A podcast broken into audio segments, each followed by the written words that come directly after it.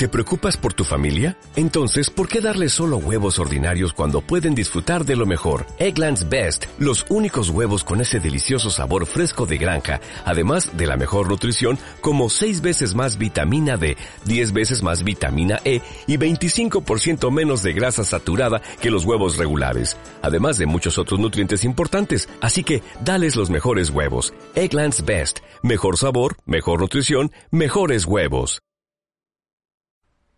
Show me the money.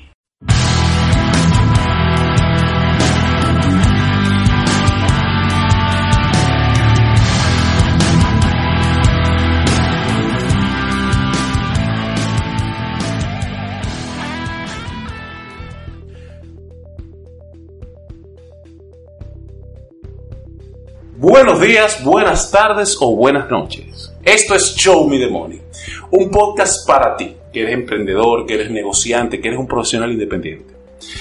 En la mañana de hoy, porque para variar el día de hoy, pues lo estamos haciendo en la mañana. Hoy, para que sepas, es un día feriado aquí en Santo Domingo.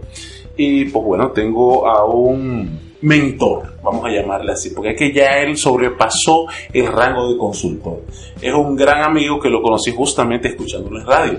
Él se llama Isaías Medina. Señores, el tipo es una estrella.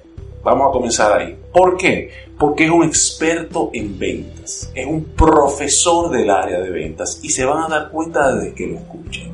Isaías, muy buenos días. Buenos días, mi querido Giovanni Ramírez. Gracias por invitarme a tu programa de Show Me the Money. Me gusta el nombre, me gusta. Sí, óyeme, y, eh, nombre que a mí me encanta, pero segundo que va muy de, de la mano con las personas que nos escuchan, porque al final de cuentas, como todo buen dominicano latinoamericano en esta época, es buscando cuarto.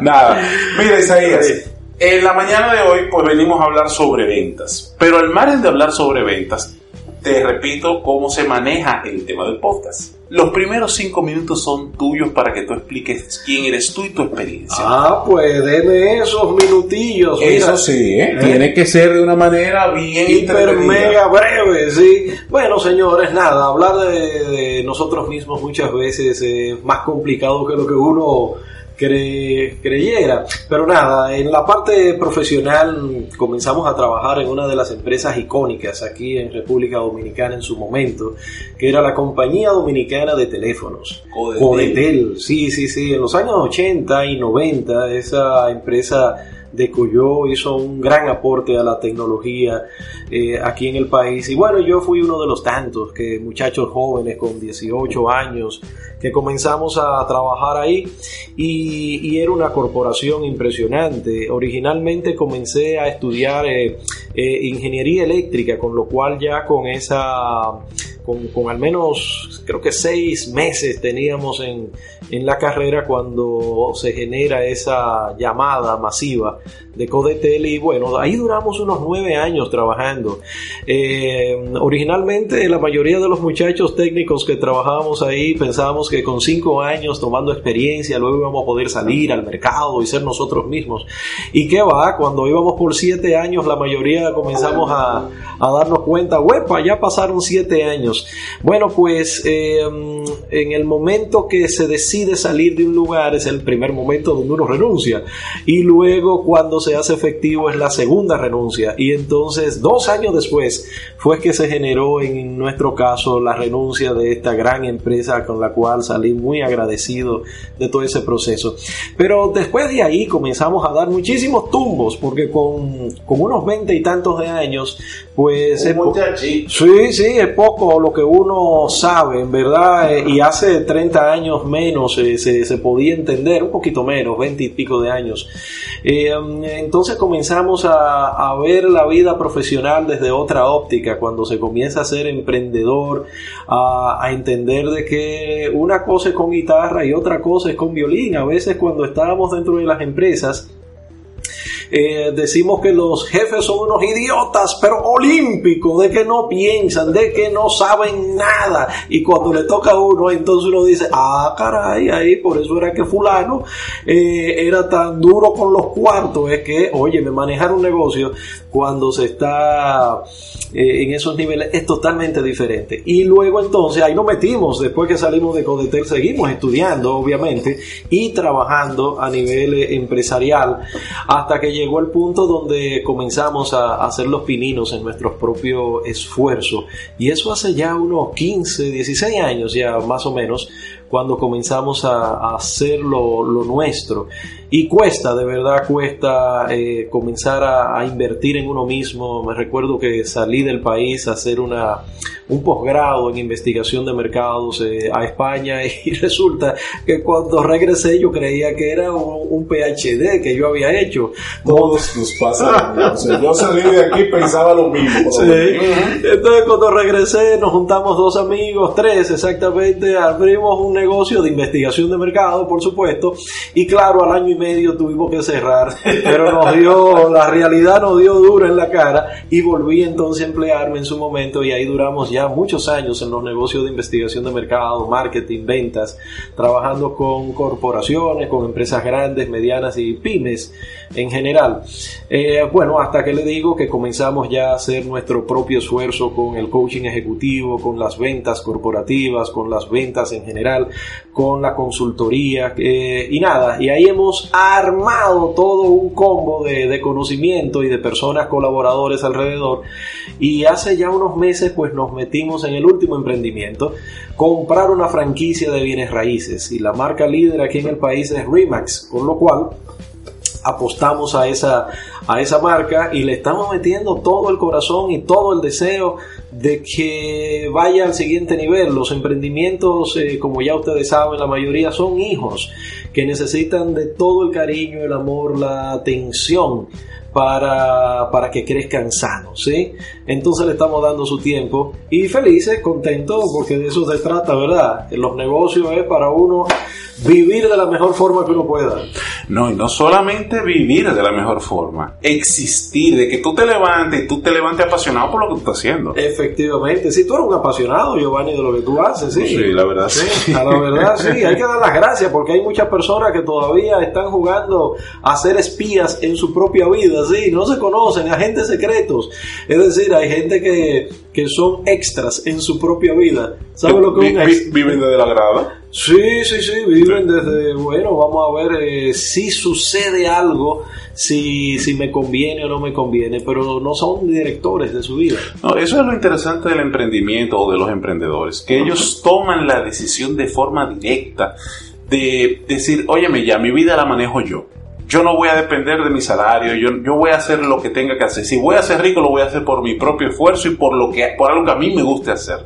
Y óyeme, y el, objetivo justamente es que la gente se empodere, pero que aprenda cómo lograr eh, el éxito en sus emprendimientos a través del conocimiento de personas como tú, que cuando se en esa silla y en ese micrófono, nos transmiten no solamente el positivismo necesario, sino el conocimiento para llegar lejos, porque como tú bien dijiste, ya te tocó cerrar un negocio pero no te quedaste solamente en el cierre Efectivamente, sí, claro. Hay un dicho, ¿verdad?, que es una especie de filosofía de patio, que dice, nadie aprende en zapatos del otro. Es decir, aunque usted escuche muchas personas, evidentemente usted va a tener que actuar. Y ese actuar sugiere un riesgo. Y ese riesgo sugiere de que usted le puede ir mal, de que usted quizá no va a tener los recursos. Se puede guayar. Sí, se puede caer. Pero lo importante aquí es, bueno, estudiar lo más que uno pueda desde el principio, escuchar quizás a la persona que pueda darle una instrucción y usted meterle el corazón a eso que usted decide. Tú lo has dicho. Manito, entremos en materia. Mira, em, y aquí vamos a hacer tipo una consulta para mí, que yo me imagino que yo voy a representar a mucha gente que está escuchando esto aquí. Hijito, dime, tengo un negocio, no importa el que sea. ¿Cómo aumento mis ventas? Ah. Porque no sé cómo, dime, dame Sí, idea. bueno, eso digamos que es como usted pedirle el número de la lotería, de cómo me saco la loto, ¿verdad? Eh, obviamente todo el mundo está buscando incrementar las ventas en su negocio. Por supuesto, eh, mm, ya ustedes sospechan de que los diferentes negocios pues tienen diferentes formas. Ahora, los negocios crecen de tres formas, no hay otra forma de crecer un negocio. Aquí en China, en Rusia, en Estados Unidos, tres formas. Número uno, usted puede incrementar los precios, pero es la forma más complicada. Normalmente no se pueden incrementar los precios tan fácil como uno quisiera, porque hay competencia, porque hay un mercado, ¿verdad? La número dos es que la gente que te compra ya te compre más frecuentemente o el ticket promedio que ellos te pagan sea más alto. Entonces ahí tú incrementas de manera automática. El mismo ¿verdad? cliente te consuma El más. mismo cliente te consuma más, por supuesto, depende del producto o servicio que tú eh, estés vendiendo, ¿verdad? Si eh, el caso de los vehículos, ¿verdad? Una persona todos los años no está cambiando el carro, salvo excepciones, ¿verdad? Eh, y la número tres es que usted consiga más clientes. Esa es la más grande o la más difícil en la que muchas empresas están abocadas y comienzan a contratar y a generar un equipo. Ya después, dependiendo de la capacidad instalada que usted tenga como empresa, pues ahí vienen las diferentes estrategias, ¿sí? Eh, debería ser eh, subcontratado el equipo de ventas, debería ser por proyectos que lo contrato, debería ser contrataciones fijas y generar un esquema de aprendizaje continuo, que ya son estrategias para sostener el grupo. Pero al final del día, ¿cómo yo aumento las ventas? Oye, ¿cómo aumento las ventas? Es generando estrategias, sentándose literalmente dedicándole un tiempo a planificar los ingresos. Pero espera, vamos, llévame porque tú me dado como tres cosas, tres fundazos por parte. Divídemelo por pedacitos. Tú sabes que normalmente como emprendedor uno es el que picha, cochea, batea y hace aplaude. The Bob Bunny Company. Sí, totalmente. Uno es Box Bunny en un principio. Entonces, ¿cómo estando yo solo puedo generar una estrategia de ventas efectiva? Bueno, esa, eso es una pregunta súper interesante. La mayoría de los emprendimientos, eh, hay un dato que es el 60% de los emprendimientos comienza con una sola persona y sobre la marcha se van agregando otros. Sí, normalmente, ¿cómo hace uno? Bueno, uno vende su hora hombre.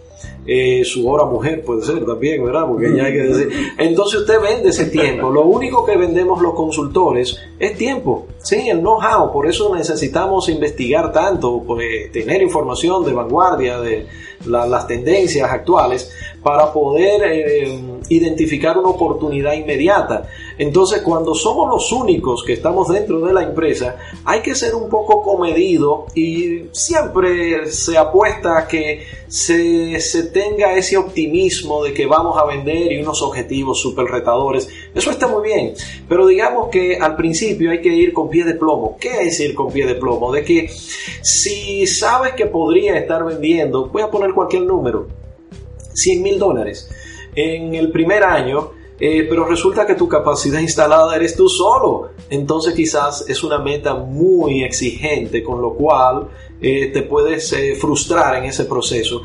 Y quizás es mejor poner algo más conservador porque tu capacidad instalada como única persona, como único recurso que tiene tu empresa, eres tú y quizás va a ser así por los próximos seis meses. ¿Sí? Aquí el punto clave, mi querido Radio se escucha, ¿cómo sería ya? No, podcast escuchas. podcast escuchas. Eh, es que nosotros tengamos claro hacia dónde vamos. Es, es muy chévere uno poner unos objetivos súper retadores, pero ¿cómo comenzamos a hacer eso? Miren, la primera clave, ahora que estoy en el negocio inmobiliario, siempre le sugiero a los que son nuevos, el primer objetivo es el primer negocio. Ese es el único y principal objetivo en los próximos tres meses, hacer un solo negocio. Uno solo. Un solo negocio, esa es la pauta para Pero ¿cómo saber que solo? vamos O sea, bien. porque yo tengo que pagar la nómina, Sí. si tengo nómina, tengo Sí. que hacer muchísimas cosas. Claro, estamos hablando de que eres tú solo, eres solo, quizás tienes una infraestructura que tiene un costo, obviamente, pero digamos que es step by step, paso por paso, con lo cual hay que apostar al primer negocio. ¿Cuál es el primer negocio? No importa, no importa el monto, pueden ser 50 eh, dólares, depende del producto que vendas. Si son entrenamientos, puede ser un entrenamiento por persona de 100 dólares. Eh, ¿Cuántas personas? 10 dólares. Bueno, pues 100 por 10, ¿cuántos son? 10 personas por 100 son 1000 dólares. dólares. Eso, bueno, yo voy a vender 1000 dólares y esa va a ser mi primera venta. y ese es un objetivo que tenemos que ponernos en un tiempo limitado. Así que si somos Bot Bunny Company, nosotros tenemos que ir step by step, paso a paso, con mucho optimismo, pero generando inmediatamente lo mínimo indispensable. Tú sabes que una de las cosas que más me, llevo siempre cuando hablo contigo es que, y para aquellos que no lo sepan, eh, Isaías siempre dice exactamente lo mismo. Hay que estirar el peso. Y eso incluye también en parte de la estrategia de ventas, porque muchos emprendedores queremos volar antes de gatear. Entonces, hay veces que por nosotros, tal, tanto puede ser por un gran sueño como un orgullo maltrecho, vivimos diciendo, no, yo necesito tener un cuerpo de ventas, yo necesito tener esto, necesito, porque yo sé que con esto lo voy a lograr. Realmente es así, no puede ser efectivo el yo darme un trecho de unos meses yo solo a ver qué consigo vender. Porque recuerden amigos, desde mi perspectiva, es que el que te compra el producto no quiere solamente el producto, quiere la relación contigo. Entonces te pregunto, ¿vale la pena de que yo me esfuerce yo solo en principio y luego entonces proceda a un, cuerpo de venta? Sí, yo pienso, yo pienso que nosotros tenemos que ser humildes como, como dueños de empresas eh, que recién inician. Humilde significa de que eh, tener claro que mis recursos son muy limitados. Y bajo el esquema de la limitación del recurso, entonces ahí viene la estrategia. ¿Cómo puedo eficientizar mi tiempo? ¿Cómo puedo maximizar mi inversión? Y um, muchas veces nosotros pues perdemos de perspectiva porque estamos en una mega globalización ahora donde vemos casos de gente exitosas, pero vemos una sola parte de la historia, no vemos todo el apoyo financiero, el apoyo técnico, el apoyo de los recursos que tienen esas personas. Vemos muchos negocios online, eh, igual eh, solo vemos una persona, muy posible, pero detrás de una sola persona podemos imaginarnos que hay un mega equipo. Es un hecho desde que todo negocio exitoso tiene un equipo que depende de ese éxito del equipo, no de la persona que vemos. Entonces, como emprendedores únicos dentro de, nuestro negocio, denos, démonos un tiempo para entender todos los, los puntos del negocio. Eh, hablamos siempre en los entrenamientos para vendedores de seguros de que hay que... Diablo, eh, también, sí, vender seguros es, difícil, es complicado, sí.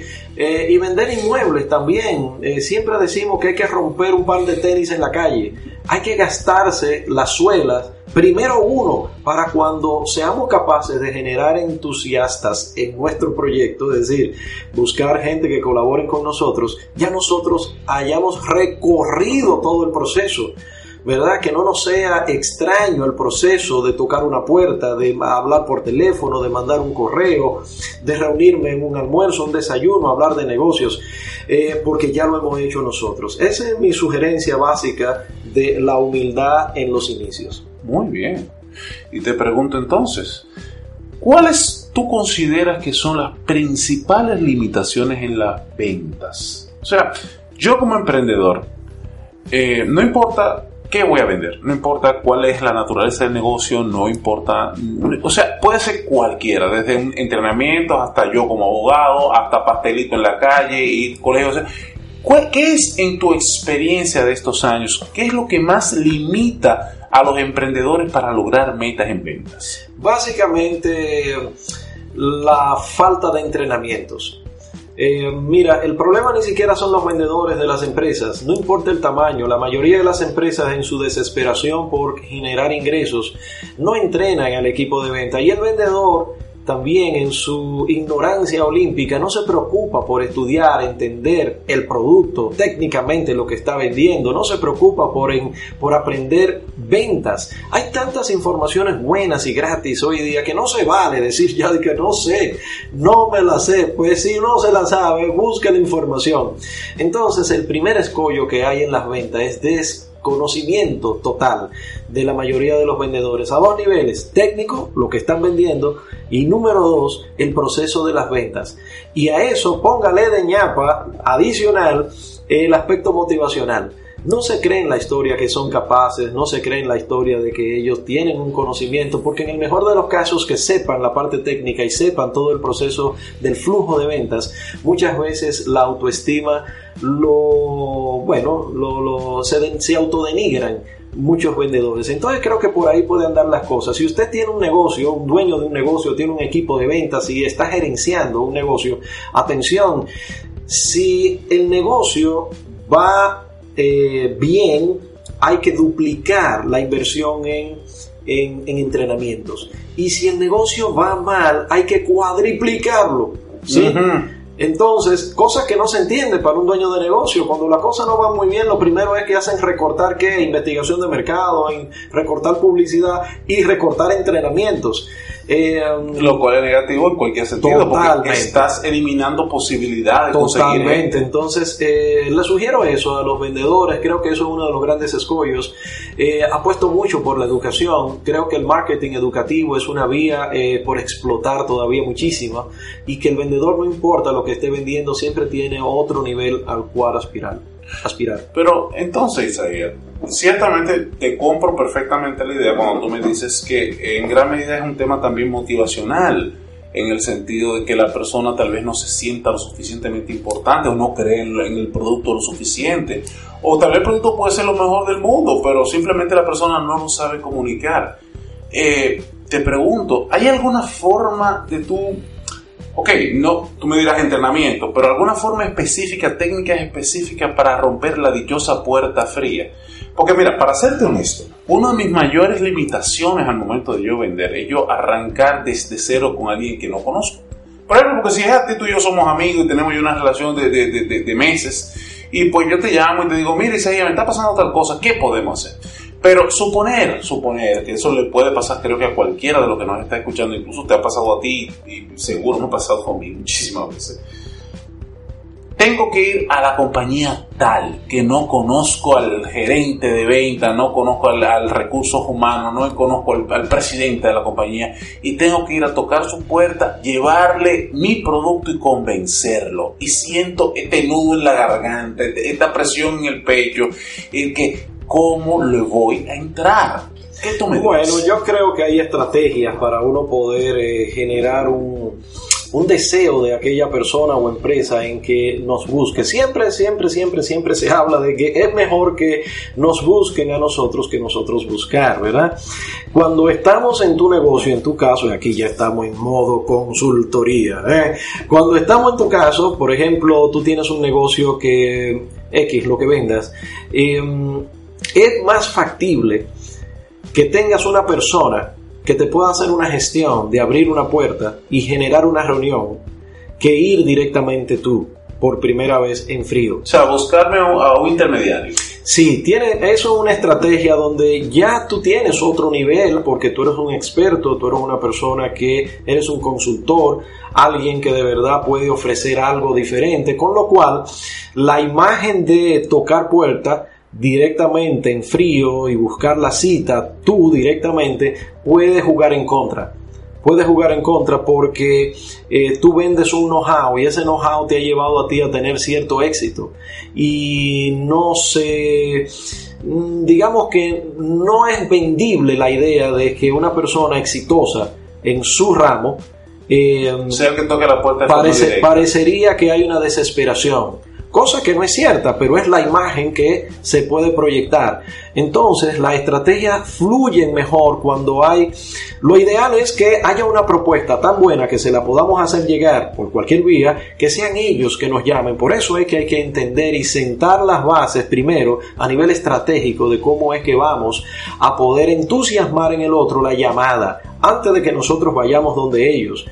Eh, número uno, número dos, entonces tener un, una abre puertas, ¿sí? que puede ser un equipo de telemarketing, puede ser un equipo especialmente de concertadores de citas, donde está buscando que el experto eh, pues le proponga o le lleve una posible solución a esa empresa. Creo que por ahí puede ir las cosas a nivel estratégico. Ahora bien, el aspecto ya personal de cómo yo puedo por primera vez llegar donde una persona y presentarme directamente, eh, fluyen más cuando yo puedo ir con toda la confianza decir saludos, saludos, buenas tardes. Bueno, yo soy Isaías Medina. Mire, eh, y le tengo esto. Te voy a hacer una historia larga, súper corta. Cuando decidí salir, sí, cuando decidí salir de la empresa última que estaba, una empresa que duré unos 7, 8 años, ahí estaba fungiendo como gerente de investigación de mercado, una empresa internacional muy interesante. Eh, pero decidí salir ya, me voy, eh, eh, no llegamos a algunos acuerdos. bueno, pues me fui a la consultoría, por supuesto, ¿cómo voy a conseguir clientes? Me fui, no desesperado, pero sí me fui con cero clientes. Ocupado en cómo va. Sí, cómo voy a hacer. Entonces pensé que podría estar interesando, interesando a influencers, personas que generan un nivel de impacto en, su entorno, que cuando ellos hacen algo, los otros lo siguen. Y ahí pensé en un personaje, eh, hago este cuento y siempre es eh, repetitivo, que es el director regional de Remax, aquí en República Dominicana es Melido, Marte. Melido Marte es uno de los mejores vendedores que yo he conocido en toda la historia, es una persona súper interesante, provocadora, genera eh, deseos de hablar con él. Bueno, pues llamo a este hombre, yo no lo conocía personalmente y claro, cuando yo creo que tengo un producto, que lo llamo y le digo, Saludos, señor Martes. Usted no me conoce. Mi nombre es Isaías Medina. Eh, y mire, me gustaría presentarle algo que creo que lo va a ayudar a usted y a todo su equipo. Bueno, el hombre me escuchó porque no es sordo, porque yo parecía como un vendedor de enciclopedia en ese momento.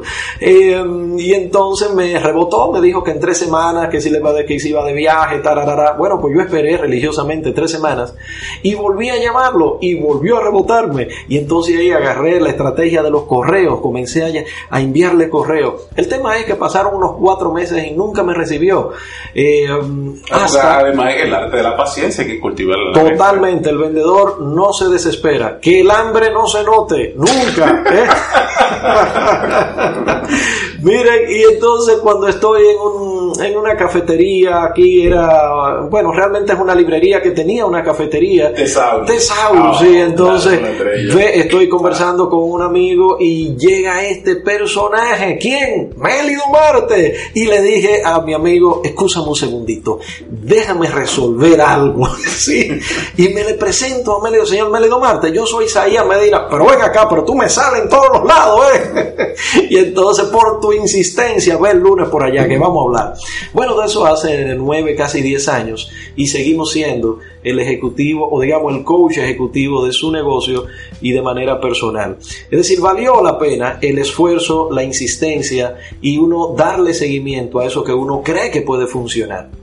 Pero pues te digo, mira, me encanta la historia del medio, ¿eh? porque muchas veces nosotros los emprendedores sufrimos de no aguantar el no. O sea, el vender para muchos, y te lo digo desde mi experiencia, es que a mí me desespera el que me digan que no. Porque yo creo en mi producto, pero no tengo la paciencia desarrollada como la tuviste tú con Don Mélido. Entonces, el tú ser persistente, el tú estar ahí, el tú tener un buen producto y confiar en el producto fue el que te abrió esa puerta. Sin duda, claro que sí. Usted tiene que querer, querer llevar a otros niveles lo que usted hace, su servicio, su producto, creer en él.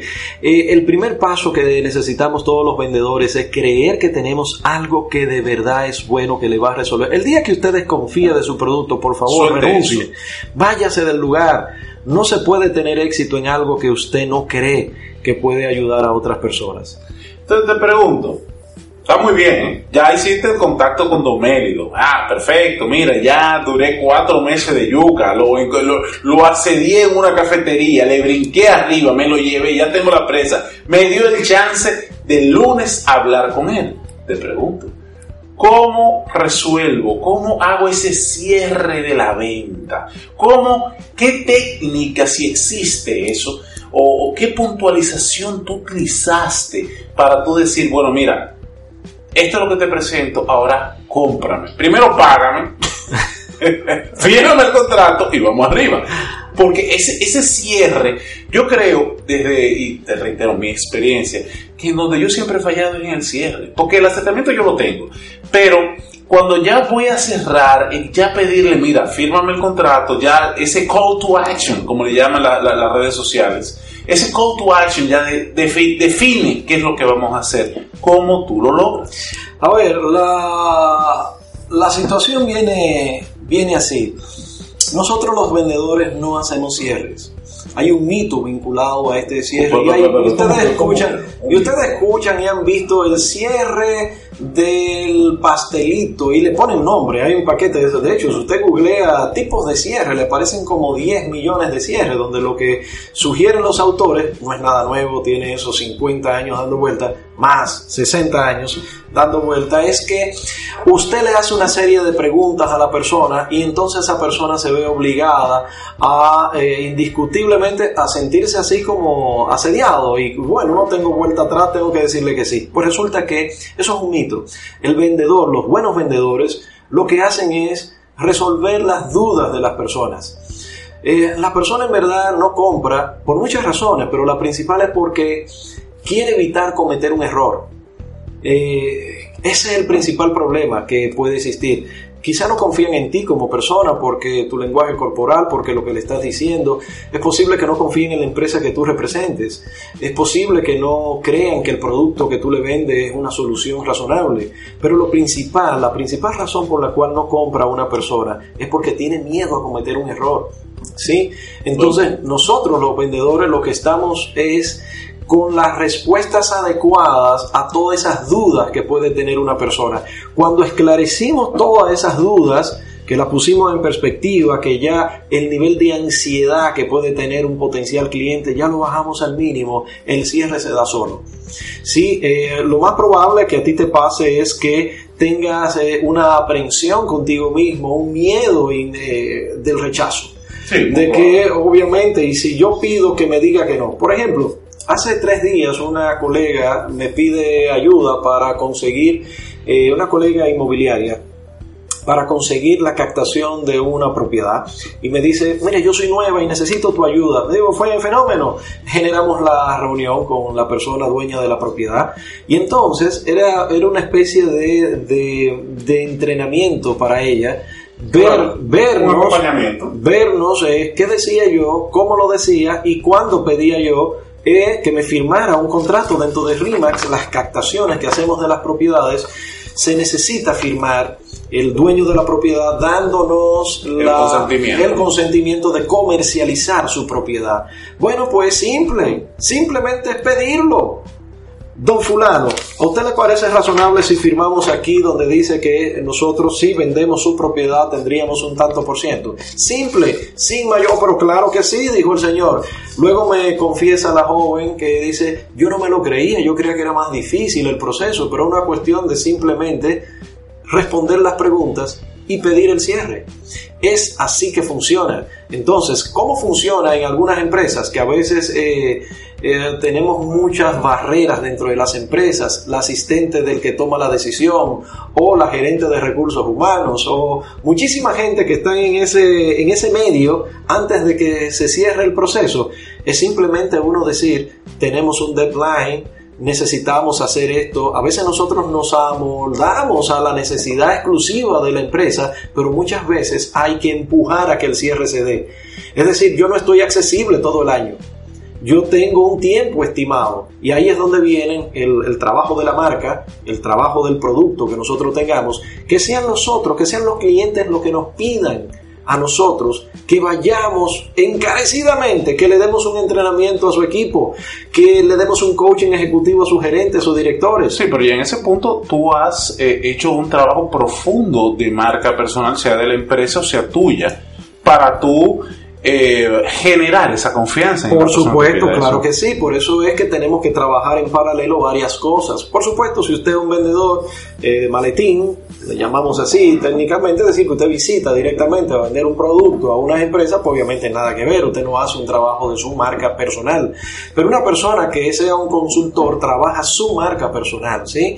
Con lo cual necesita darse a conocer a otros niveles hacer propuestas muy interesantes, inclusive eh, se llega a los niveles de escribir y hacer papers, por ejemplo, investigaciones muy profundas sobre algo para generar una impronta de que, óyeme, el libro está cotizado, ¿sí? Luego eh, estoy muy ocupado, luego mi tarifa aumenta, ¿sí? Entonces va a depender de que estemos vendiendo las diferentes estrategias para que nos llamen a nosotros. Yo no me imagino que la Coca-Cola esté buscando eh, dónde vender, que ellos estén tocando puertas. No, ellos lo buscan. Todo el mundo quiere vender Coca-Cola en su establecimiento, ¿verdad que sí? Bueno, pues obviamente estoy haciendo una exageración. es, un, trabajo de marca de 80 años. Un trabajo grande de mucho tiempo. Pues sí mismo todos los vendedores, dependiendo de lo que vendamos, pues también necesitamos hacer ese posicionamiento. ¿Qué tú opinas de las redes sociales como impulso a la venta? me encanta, están hablando, digamos, eh, expandiendo todo lo que nosotros hacemos. Antes de que tú sigas, está bien, pero déjame corregir la pregunta. Ah. Una cosa es tu opinión, si me la vas a dar. Pero ¿tú crees que las redes sociales venden solas? No, no pueden vender, no están hechas para eso. Las redes sociales pueden generar una, marca, un branding, pueden ayudar a comunicar, pueden ayudar a, darte a conocer, a expandir tu producto, que la gente, más gente sepan y que puedan generar una comunidad. Luego cerrar ventas por redes sociales eh, es muy difícil, salvo, qué sé yo, no conozco todavía algún producto que sea capaz de hacerlo, que los hay, sí, eh, productos de consumo masivo que buscan llevar o mover a la gente de redes sociales hasta los websites y ahí intentar cerrar las ventas, ¿sí? Eh, luego las redes sociales no, no están para eso, para vender, sino para ayudar a que las ventas sean más fluidas en todo caso. Tú sabes que tengo la pregunta, es porque muchas veces nosotros los emprendedores nos enfocamos, porque lógicamente es la herramienta de promoción más barata con la que contamos. Tú dices, bueno, entro a Instagram, voy por Facebook, hago LinkedIn, voy por Twitter, tenemos una, muchísimas redes sociales, la cual ahora WhatsApp también te permite. Entonces entendemos que si nos colocamos ahí ya con eso, la gente automáticamente nos va a llevar y nos va a comprar. Y no funciona de esa manera. No, no funciona así. Eh, ha habido un mito eh, con relación a eso. Eh, nosotros sí podemos generar estrategias de darnos a conocer, de presentar nuestras ofertas de manera interesante, porque que hay muchas cosas ya. Entonces las redes sociales son una especie de potenciador de nuestras marcas y servicios, productos, pero no generadores de venta per se. Ok, te lo agradezco.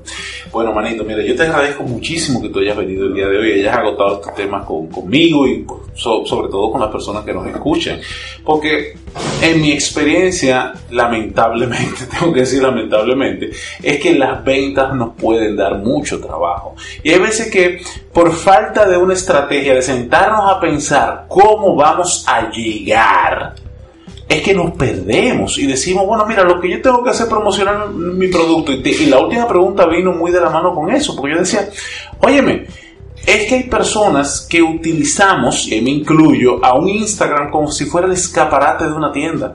Y colocamos nuestros productos ahí pensando que ya automáticamente el que pase por el frente de la tienda nos va, va a entrar y nos va a comprar automáticamente.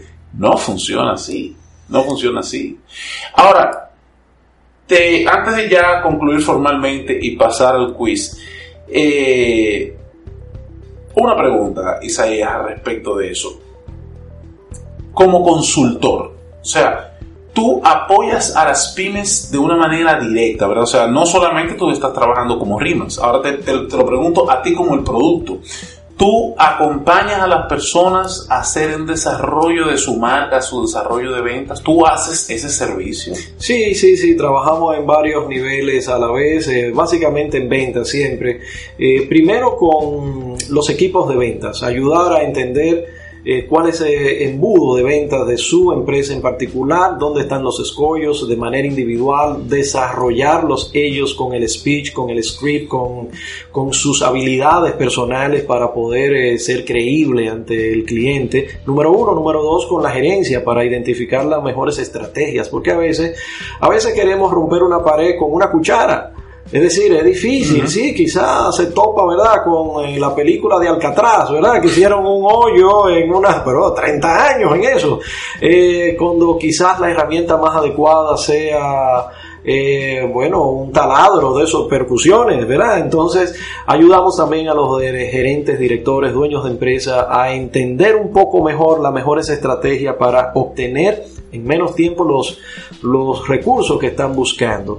Y también ayudamos en las convenciones en esas convenciones de ventas cuando se dan a final de año, en cualquier momento del año también, para hablar un poco más de motivacional, no es la palabra, sino más inspiracional, es un poco más la idea de en las convenciones que también ayudamos a que muchas personas eh, les sea entretenido escuchar 40 minutos, una hora sobre un tema de reflexión, sobre un tema que quizás lo ha visto en muchas otras ocasiones, pero con una vuelta de tuerca que se le puede dar en esas convenciones, puede ser diferente. Entonces ayudamos en varios niveles a las empresas, en la consultoría por también, por supuesto, y en el coaching para los gerentes y directores. Es decir, que es, un concierto, es un concierto siempre de ventas, ¿eh? siempre de ventas. Qué bueno, manito, qué bueno.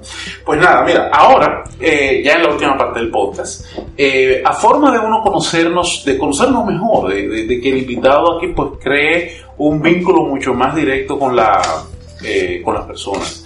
Yo tengo un quiz aquí. Yo tengo 10 preguntas que te puedo hacer. Y me reservo el derecho de hacerte una última. Pero estas son 10 preguntas totalmente aleatorias. Yo quiero que tú me des un número del 1 al 10 y yo, esa pregunta que tú que, que me salga, yo te la voy a dar a ti para ver qué tú me dices. Del 1 al 10, así, eh, así aleatoriamente. Elige el número que más te guste. Eh, qué sé yo, podría ser... Eh, eh, número 7. El 7, vamos a ver. Mira qué interesante. ¿Cómo defines el éxito? y, es muy chulo esa pregunta en el caso tuyo, porque como tú eres consultor de venta, yo entiendo que el éxito es vender, o sea, cerrar con show with the money. Show with the money. Dime, ¿cómo tú defines el éxito para El éxito, mira, el éxito, más allá de que lo que la mayoría de las personas podrían pensar de que el éxito es dinero, y obviamente que que no dejan de tener razón. Eh, mira, por, por un lado el éxito no solamente es el dinero, pero lo incluye. Sí, eh, no, eh, de no, no, no, no, no, obviamente. Ahora me gusta una definición que escuché una vez a Earl Nightingale. Earl Nightingale era un señor muy interesante, muy famoso en la década de los 60 y en los 70 también. Y, y Earl Nightingale decía, el éxito es la realización progresiva de un ideal digno la realización progresiva, es decir, es una acción continua que voy avanzando de un ideal, algo que yo veo como que me gustaría vivir, que me gustaría involucrarme y que sea digno. Es decir, no soy yo que debo ser digno de la situación, es la situación que debe ser digna de mí. Con lo cual, nosotros no damos la vida por un carro. ¿Sí? Es decir, dar la vida por un carro no es digno ni por una casa. Hay grandes ideales muy diferentes a todo esto que es lo material. Entonces me gusta esa definición del éxito de Air Nightingale, la, repito. Sí, vamos a repetirla. La realización progresiva de un ideal digno. Eso es el éxito. Es decir, cuando una persona se propone algo y lo consigue, es exitosa. ¿Sí? Es exitosa. Por ahí van las cosas. Creo yo que el éxito va relacionado al bien vivir. Al bien vivir y a la constancia de ese bien vivir. Muy bien. Entonces, manito, del 1 al 10 que no sea 7. Ah, ah, proseguimos entonces. Son 3. Eh, ¿Qué sé yo? Eh, eh, número 10, puede ser. Mira, ¿qué priorizas en tus horas de ocio? Ah, muy bien. Mira, en mis horas de ocio eh, leemos bastante, investigamos sobre, sobre qué, investigamos sobre varias cosas. Eh, obviamente me gusta sobre estos aspectos de ventas, pero no es lo único. También me interesa mucho sobre la física cuántica. ¿Qué los físicos? ¿Qué los físicos? Sí, sí, sí. ¿Qué los físicos han estado investigando desde hace 120 años ya? Sobre el átomo, sobre, sobre esa parte, ese paquete de energía que se llama quantum. Em, me interesa eso. También me interesa mucho sobre los aspectos del misticismo, el misticismo judío, por ejemplo. Eh, le doy mucho seguimiento a la sociedad judía, no a nivel religioso, sino su quehacer y su propuesta como, como grandes negociantes. Evidentemente, grandes, negociantes, grandes vendedores, grandes estudiosos de la vida. De hecho, el 30% de los premios Nobel que se han entregado son, de ascendencia eh, judía. Entonces eh, es, una, es un grupo muy interesante. es una cultura interesante porque ellos están muy encaminados hacia el éxito y a la metodología. Si te sí, pones a ver. han estado obligados, sí, porque la misma Lo- vida lo han pasado mal. lo han Lo han llevado a niveles extremos donde si no hacen o no hacían algo, pues desaparecían. Eh, entonces en mi tiempo de ocio eso también ah, hacemos uno que otro ejercicio, también... eh, No, acá tú eh, no ves películas, tú no oyes música. Ah, sí, claro, las películas también, vemos películas, sí, vinculadas, tratamos de un poquito de todo, ¿verdad? Desde películas disparatosas para reírse nada más, hasta películas con un poquito más de sentido. Que hay gente que solamente ve películas disparadas. Sí, sí, sí, sí, son eh, cinturón negro en eso, sí, se pasa un fin de semana. Viendo novelas, eso, eso- eso Manito, la última, Y por supuesto, eh, Ah, atención, y, y los libros, sí, los libros también escribimos en nuestro tiempo de ocio. Sí, porque tú tienes dos Sí, libros. Tenemos dos libros, sí, que eh, se los recomendamos, están en Amazon, por supuesto. El primero hace ya unos cinco años que lo escribimos, está vigente todavía, se llama Reinventarse, la energía del cambio. Es una especie de guion de vida donde proponemos ahí un- una estrategia de cómo uno poder reinventarse a cada momento. Reinventarse en la profesión, reinventarse en la pareja, reinventarse. Y es muy práctico. Ahí hay un tiempo donde decimos, oiga bien, no siga leyendo, pare y haga. ¿Sí? Sí, pues la gente se queda en el pensamiento. Y el número dos, el segundo libro que recién estuve, en el 2018 lo lanzamos, eh, se llama Cómo empezar por la cima. Cómo empezar, empezar por la cima. Es un libro que de Ese no, verdad- ese no lo he visto. ese no lo he visto, sí, también está en Amazon, cómo empezar por la cima, porque hay una, una creencia que para mí descubrí que es un mito, no necesariamente es así, que todo cuesta mucho esfuerzo y, y hay que comenzar por debajo siempre. Yo pienso que no, que nosotros tenemos la posibilidad de comenzar por arriba. Y cuando digo por arriba no es ninguna hipérbole, ¿eh? De verdad, uno puede comenzar siendo su propio jefe y contratando nosotros a las personas inteligentes que puedan colaborar con nuestros negocios, ¿sí? Eso, de eso se trata, cómo empezar por la cima, ¿sí? Damos ahí eh, 12 formas de cómo hackear el mercado, ¿sí? Lo, lo- voy a buscar esta tarde. Este fin de semana, así que como que como, una nanina, Sí. lo- me voy a poner para eso ahora. Buenísimo. Manito, ¿te queda una tercera pregunta? Ah, una tercera. Ah, porque esto mira. no, pero aleatoria. la 10 y la 7. Tírala tú aleatoria ahí, a ver Seguro. qué pasa. Sí, vamos a ver. Ok. Mira, me gusta esta. A ver. ti. ¿Quién ha sido determinante en tu crecimiento, desarrollo como empresario, como negociante, como consultor, como lo que tú quieras? Espera, hay dos momentos. Decía Les Brown. Les Brown es uno de esos morenos motivadores de los años 80. Buenísimo el tipo, búsquenlo. Ya está viajando Les el tipo. Brown. Les Brown, así como suena. Decía, mira, los dos mejores momentos de la vida de cualquier ser humano. El número uno es cuando nace, obviamente. Y el número dos es cuando... Cobra la primera factura. ¿Eh? Acaso. es cuando descubre para qué nació. Entonces, eh, hay una persona que yo respeto muchísimo, la cual yo aprendí mucho, son dos, hay muchas obviamente, sí, todas las personas que han estado alrededor nuestro ah, tienen algo de responsable de lo que somos como seres humanos hoy día. Pero hay dos personas que yo le agradezco infinitamente es haberse cruzado en nuestras vidas, en mi vida. El número uno fue mi mamá. Mi mamá, doña Mercedes, era una mujer muy fuerte, quedó eh, dos muchachos, eh, imagínate, en los años 80, criar a dos muchachos sola, sin padre, era, era muy fuerte. Entonces una mujer que me instruyó mucha, de muchas formas, ¿sí? Eh, una frase que recuerdo de ella, de hecho la tengo en grande ahí en la oficina, que dice, mi hijo, ya tú ves, tenemos poca cosa, prácticamente nada, lo único que te pido es que estudies, trabajes y esperes lo mejor. Esa es una de las frases de doña Mercedes. ¿sí? Y la otra persona, Muy bien, pero oye, ¿verdad? Bien la frase. sí, no, no, filósofa, salió la doña, sí. eh, no sé de dónde le salió eso, sí, pero le salió eso y eso me lo dijo como a los 12, 13 años. Y parece que el deseo, la impronta o el paradigma que, que- que generó en mí esa frase, bueno, pues hasta el día de hoy seguimos estudiando. Entonces, la número dos, hace ya como 15 años que conocí en una película que más de uno se recordará, El Secreto. The Secret. Oh, sí, claro, The secreto. Secret, The Secret, sí. El secreto fue un- una bomba a nivel mundial, ¿sí? Se vendieron más de 5 millones de, de, De unidades copias, de libros, entre libros, videos, todo. No, y de ahí salieron incluso, eh, eh, no sé cómo catalogarlos, y como pensadores, como coaches. Eh, hay uno que lo- me- el otro día lo escuchaba, un calvito bajito que siempre viste de negro con un collar. Oye, sí, el que escribió eh, Los hombres son de Marte, las mujeres de Venus, puede ser. O No, Joe- no, no, no. Dispensa, no, no, quizás ese otro. No, no, es uno que, que, que habla sobre el éxito y la abundancia. Porque Ah, aquí, sí, eh, aquí termina, no, no recuerdo el nombre de él, tú Sí, porque esa señora, eh, Brenda Bear, es una australiana que creó todo ese, ese documental, porque es un documental. Ujú. Entonces, eh, ella generó ahí, eh, aglutinó como 40 especialistas. Y uno de ellos, que arrancaba eh, ese documental de The Secret, El Secreto, eh, fue Bob Proctor. Bob Proctor es un canadiense que ha vivido en Estados Unidos toda su vida, bueno, entre Estados Unidos y, y Canadá.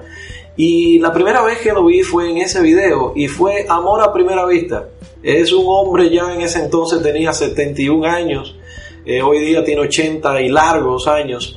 Y me impactó de una manera, pero de esas que te roban a ti el aliento. Y cuando yo vi ese hombre, yo dije, quiero hacer eso que está haciendo ese señor, el cómo lo dice, el cómo lo hace. Eh, me enamoré de ese hombre y arranqué entonces para Estados Unidos a estudiar con ese señor. No relajes. Sí, entonces conocí a Bob Proctor personalmente, estudié con él durante un año y medio, estudié eh, y entonces aprendimos de la mano de él lo que es el coaching ejecutivo, el coaching de vida. eh, y después lo adobamos ya todo lo que sabíamos de marketing, de ventas. eh, hicimos como un sazón ahí con ese adobo. Eh, esas dos personas me han impactado en la vida. No, ellos, pues mira que muy interesante. Me, me mató la frase de tu mamá. Porque es algo que todos lo tenemos y todos lo sabemos, pero, Sí. pero está ahí. Y el tema con Bob Proctor, mira qué interesante, porque a mí, mira, yo nunca me había planteado el hecho de yo ir tal vez a, a caerle atrás a una persona para yo poder aprender de ella. Yo lo, lo voy a hacer. Eso es muy bien, es muy gratificante uno poder ver de primera mano. Por supuesto, después uno aprende que eh, eh, los recursos los tenemos internos. Sí. De que hoy día hay tantas informaciones, eh, pero hacemos muy poco con eso que escuchamos, de que nos interesa mucho la novedad, pero esa novedad se vuelve obsoleta a los tres segundos Uf. que la escuchamos. Y Es entonces, como Twitter, desde que pasó la primera línea se fue a pique. eh, y entonces reconocer que tenemos todas las capacidades para ser el profesional, el ser humano que uno quiera dentro de nosotros es el primer reconocimiento de avanzar. Marito, recomiéndame un libro. Libro, a los dos míos, ya le dije, ¿verdad? Reinventarse, ¿verdad? Está bien, yo voy a leer el segundo, no lo leí. Voy a leer el segundo. les recomiendo uno que es buenísimo, de un experto, eh, se llama eh, Daniel H. Pink, se llama ese señor. Y el libro es Vender es humano. Así se llama. Yo estoy en acuerdo con muchas cosas de Daniel, eh, eh, estoy en desacuerdo con otras, pero como lectura es fascinante. Es un proceso investigativo que él ha hecho, que hizo, ya es un libro que tiene unos 6, 8, 9 años, pero está súper actualizado. Vender es humano de Daniel H. Pink. Ok, no, está bien, gracias. Vamos a ver, lo voy a poner ahí. Eh, pues una de las cosas que en la eléctrica de abajo del podcast, que yo no sé cómo se le llama, al, al tema de info, voy a colocar el nombre de tus dos libros junto Sí. con el de Daniel H. Pink. A ver, y también del secreto, porque lo más seguro ya quien me escucha o que nos escucha aquí ya lo ha visto, pero por si la moca, te lo, lo voy a colocar porque la película es muy buena y el libro es más interesante todavía. Mira, eh, nada, manito, te agradezco. Dime dónde podemos eh, ubicarte. Tú tienes redes sociales, te puedes seguir en algún sitio, tú posteas. ¿Qué tú haces? Sí, pueden entrar a isaíasmedina.net. Es un website que hay muchísimas informaciones gratuitas para ustedes, solo tienen que registrarse. Hay un blog ahí también con muchísimos ar- artículos que vamos enviando cada semana. ¿Tienes un newsletter? Hay un newsletter en ese blog, sí, que llega. Eh, um, también pueden entrar a ventasinteligentes.org. También es un pequeño espacio donde subimos pequeños videos dando algunos tips para los vendedores, para gerentes, directores, dueños de negocios. Ah, no, perfecto. Lo voy a colocar entonces también en la eléctrica de abajo, como siempre. Pues Isaiah, muchísimas gracias por tu tiempo, gracias por venir aquí a compartir con nosotros. Fue fascinante el, tu poder, el poder entrar así, dar un refilón al mundo de las ventas. Es un, es un universo. Nosotros entramos tal vez por un planeta, pero queda mucho que ver y espero de verdad contar contigo para un futuro. Gracias a ti, Giovanni. Un abrazo a todos. Señores, muchísimas gracias. Esto ha sido el show y Demoni de esta semana. Ustedes saben, esto sale los lunes y los jueves. Este específicamente saldrá el jueves. Eh, lo tendremos ahí, pero igualito, los demás son sumamente interesantes. Recuerden que esta es una información de primer orden, eh, es un esfuerzo que los invitados hacen en venir justamente para poder eh, mostrar lo que conocen y poder llevar un mensaje muy poderoso y de que las cosas funcionan siempre y cuando se hagan. No se queden solamente con la idea de, ay, yo quiero tener el próximo Amazon o yo quiero ser el próximo consultor X o, ser un éxito profesional. Señor, si usted no se pone a trabajar en eso, no lo va a hacer nunca. Téngalo en cuenta. Un abrazo a todos, disfruten la semana y vivan de manera contenta. Cuídense mucho, nos vemos.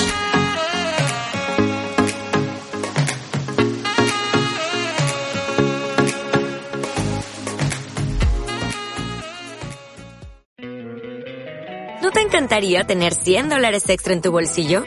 Haz que un experto bilingüe de TurboTax declare tus impuestos para el 31 de marzo y obtén 100 dólares de vuelta al instante. Porque no importa cuáles hayan sido tus logros del año pasado, TurboTax hace que cuenten. Obtén 100 dólares de vuelta y tus impuestos con 100% de precisión. Solo con Intuit TurboTax. Debes declarar para el 31 de marzo. Crédito solo aplicable al costo de la presentación federal con TurboTax Full Service. Oferta sujeta a cambios o cancelación en cualquier momento.